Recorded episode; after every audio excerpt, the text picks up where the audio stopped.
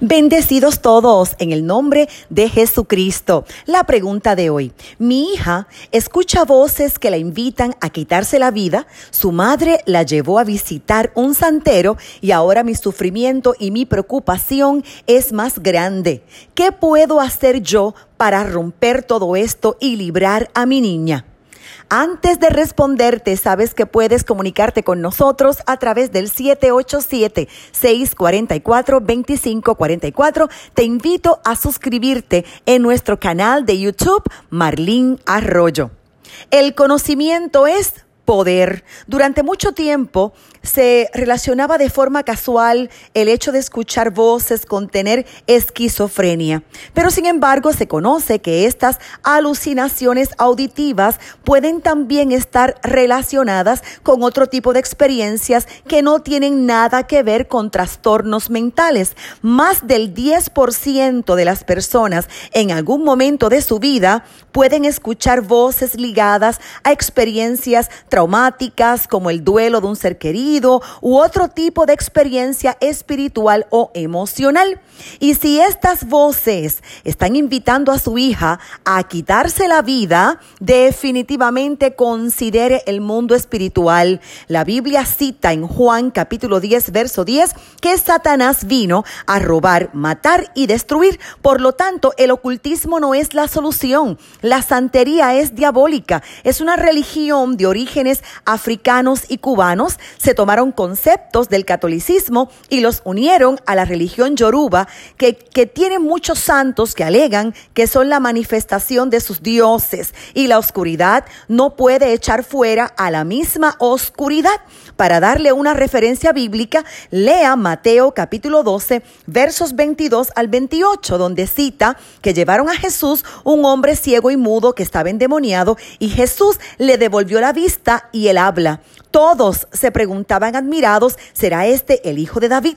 Al oír esto, los fariseos dijeron, Belcebú, el jefe de los demonios, es quien le ha dado a este hombre el poder de expulsarlos. Jesús, que sabía lo que estaban pensando, les dijo, todo país dividido en bandos enemigos se destruye a sí mismo y una ciudad o una familia dividida en bandos no puede mantenerse. Así también, si Satanás expulsa al propio Satanás, contra sí mismo está dividido, ¿Cómo pues mantendrá su poder? Ustedes dicen que yo expulso a los demonios por el poder de Belcebú, pero si es así, ¿quién da a los seguidores de ustedes el poder para expulsarlos? Por eso ellos mismos demuestran que ustedes están equivocados, porque si yo expulso a los demonios por medio del Espíritu de Dios, significa que el reino de los cielos ya ha llegado a ustedes. Ahora que estamos convencidos de que la santería no es la solución para su niña,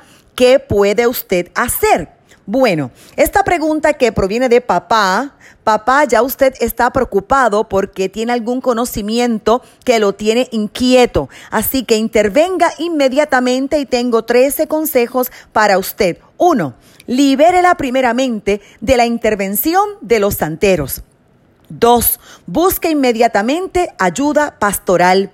Tres, tanto la niña como su mamá necesitan un encuentro con Jesús. Evangelícelas. Cuatro, sature la mente de la niña con las verdades del Espíritu Santo de Dios. Cinco, ore. Seis, ayune. Siete, junto al pastor activen intercesores espirituales.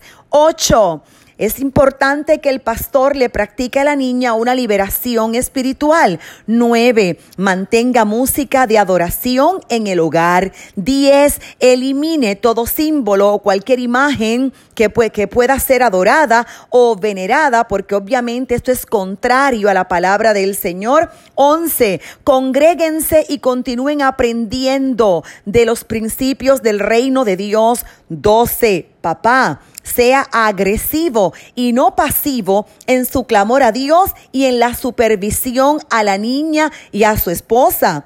13. Ánimo, porque Jesucristo vino a libertar a los cautivos. Lucas capítulo 4, verso 18 Cita, el Espíritu del Señor está sobre mí, porque me ha consagrado para llevar la buena noticia a los pobres. Me ha enviado a anunciar libertad a los presos y dar vista a los ciegos, a poner en libertad a los oprimidos, a anunciar el año favorable del Señor. Mucho ánimo mucho éxito y por favor mucha confianza en el Espíritu Santo de Dios. Amén.